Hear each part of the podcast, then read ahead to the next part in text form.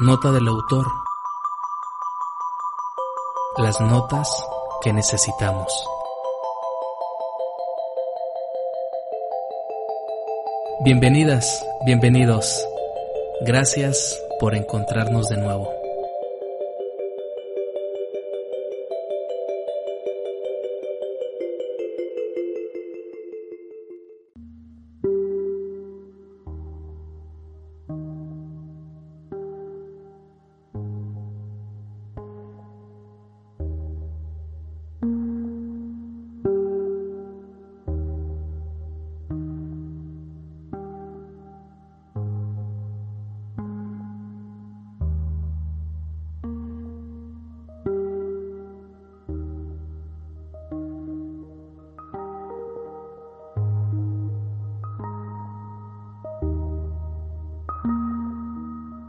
Amigos y amigas de Nota del Autor, espero que estén gozando de muy buena salud.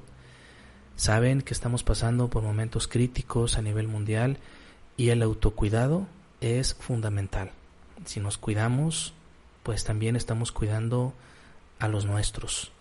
Y los nuestros, pues son nuestra familia, pero también son nuestros semejantes, aquellas personas con las que no tenemos algún lazo bueno, pues les invito a seguirse cuidando. Quiero distraerles un poco su atención para compartirle estos breves diálogos zen. Los diálogos zen son conversaciones entre un maestro budista y un o una iniciada, un aprendiz o un discípulo. Los diálogos eh, datan de muchos milenios atrás. Se dice que incluso son tan antiguos como 3.500 mm, años antes de Cristo.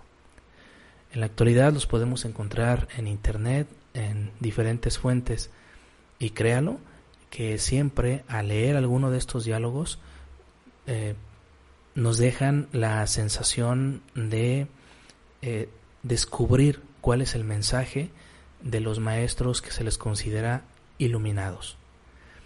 Vamos a encontrar en estos diálogos que le voy a presentar eh, metáforas, paradojas, eh, caminos para la iluminación. Y si usted no quiere eh, o le causa ruido este concepto de iluminación, piense en paz interior las religiones que existen en el mundo procuran eso, el amor entre los semejantes, ciertos valores, que vivamos en paz. Creo que todas las religiones confluyen en eh, intenciones buenas, intenciones positivas para cada uno de nosotros. Entonces, si usted eh, no es religioso, si usted es religioso, créalo que los diálogos en siempre van a estar ahí para hacernos reflexionar y para provocar un cambio en nuestra percepción del mundo, en nuestra forma de vivir. En pocas palabras, escuchar estos diálogos zen no nos hace daño. Religión indistintamente de la creencia que tengamos. Entonces le invito a, a escucharlos y a nutrirse de esta sabiduría de medio Oriente. También déjeme compartirle que estos diálogos Zen de repente son escuchados en la psicoterapia. Cuando yo era aprendiz del enfoque terapéutico gestáltico, pues nos dieron a leer muchos libros de corriente budista, porque la terapia gestal tiene una fuerte influencia de la meditación, del mindfulness, de del budismo en, en, toda la extensión de la palabra. Entonces, bueno, pues eh, leí muchos libros acerca de esta forma de ser en el mundo y en varios de esos libros aparecían pequeños diálogos zen que luego pues yo he incorporado al proceso terapéutico, los he compartido con mis pacientes cuando veo la oportunidad de encajar uno en el proceso psicoterapéutico de mis pacientes. Son diálogos que retumban nuestra mente y de alguna manera nos ayudan a cambiar o a transformar nuestras creencias. Sin más, le dejo con estos pequeños diálogos en, espero que los disfrute y que los comente. Por favor, envíenos sus comentarios. Ya sabe que estamos en Facebook, en el propio blog Nota del Autor, en YouTube. Esperamos sus comentarios y sus sugerencias.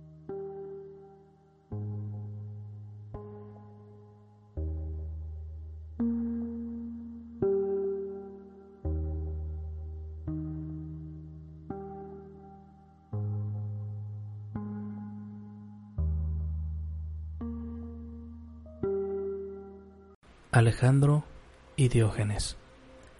En su época, Alejandro Magno era el hombre más poderoso de la tierra.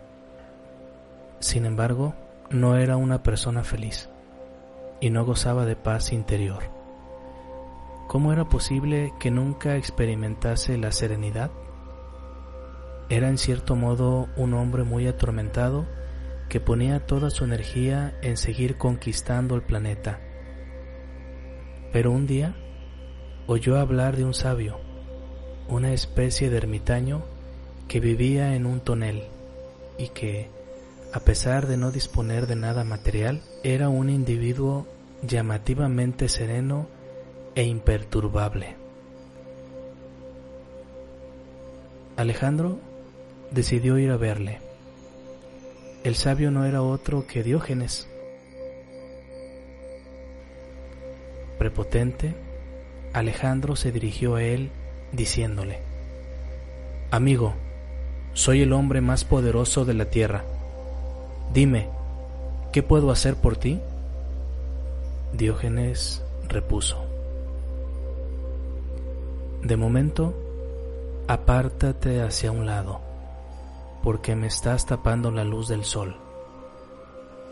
Alejandro le dijo, Tienes fama de ser un hombre que goza de una paz interior, aunque, por lo que sé, solo dispones de ese tonel. Y de mí mismo, aseveró el ermitaño. ¿Y en qué puedo yo ayudarte a ti? Soy el hombre más poderoso de la tierra, dijo Alejandro, pero no tengo paz interior. Tú has ganado celebridad por tu contagiosa quietud. ¿Puedes decirme cómo conseguirla? El ermitaño respondió, El hombre más poderoso de la tierra es el que se conquista a sí mismo. Quédate un tiempo conmigo, te enseñaré a meditar y te mostraré el camino hacia la paz interior. Ahora no puedo permanecer contigo porque debo seguir conquistando tierras lejanas. Pero te prometo que después de conquistar la India, volveré a tu lado y seguiré tus instrucciones para hallar el sosiego total. Alejandro emprendió la campaña de la India. A su modo, era un buscador, porque en este país tuvo como maestro al yogi Jaina Kalana, pero unas fiebres se apoderaron de él y le robaron la vida, sin haber hallado la paz interior.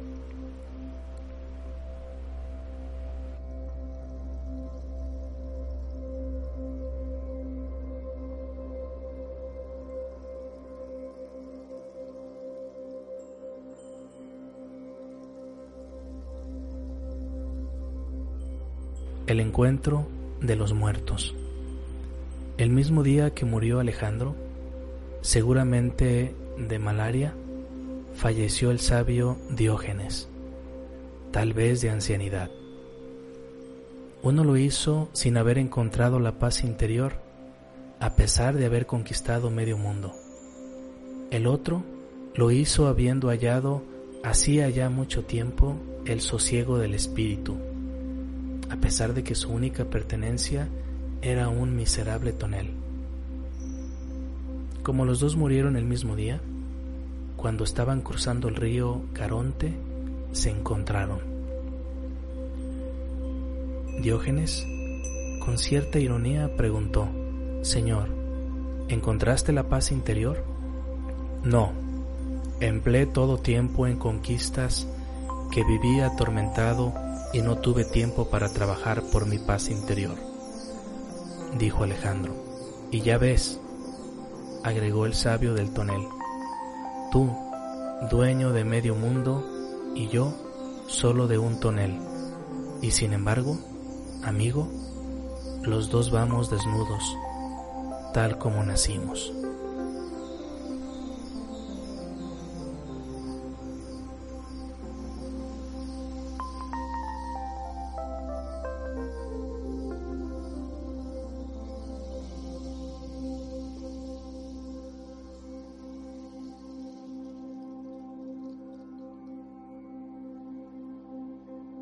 Un apacible paseo. El maestro y el discípulo emprendieron un apacible paseo por el camino al atardecer. Caminaban tranquilamente, uno al lado del otro, en silencio.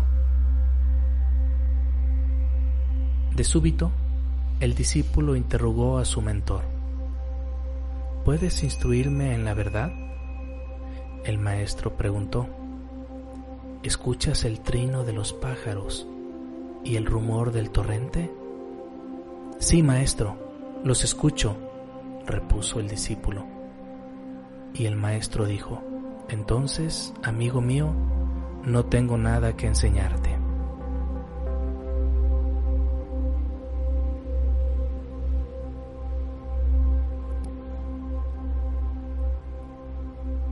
¿Dónde está el problema? El discípulo, apesadumbrado, se dirigió al maestro para preguntarle, Maestro, cuando llega el verano, ¿cómo escapar de él? Cuando llega el invierno, ¿cómo escapar de él? El maestro contestó, Es bien fácil, amigo. Cuando llega el verano, sudas. Cuando llega el invierno, tiemblas. ¿Dónde está el problema? Ya has escapado del verano y del invierno. ¿Te das cuenta? ¿Dónde está el problema?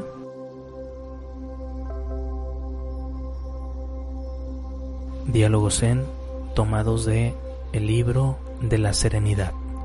Autor Ramiro A. Calle.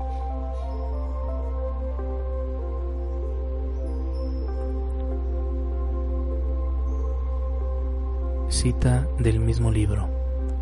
No hay otra felicidad que la paz interior. Buda.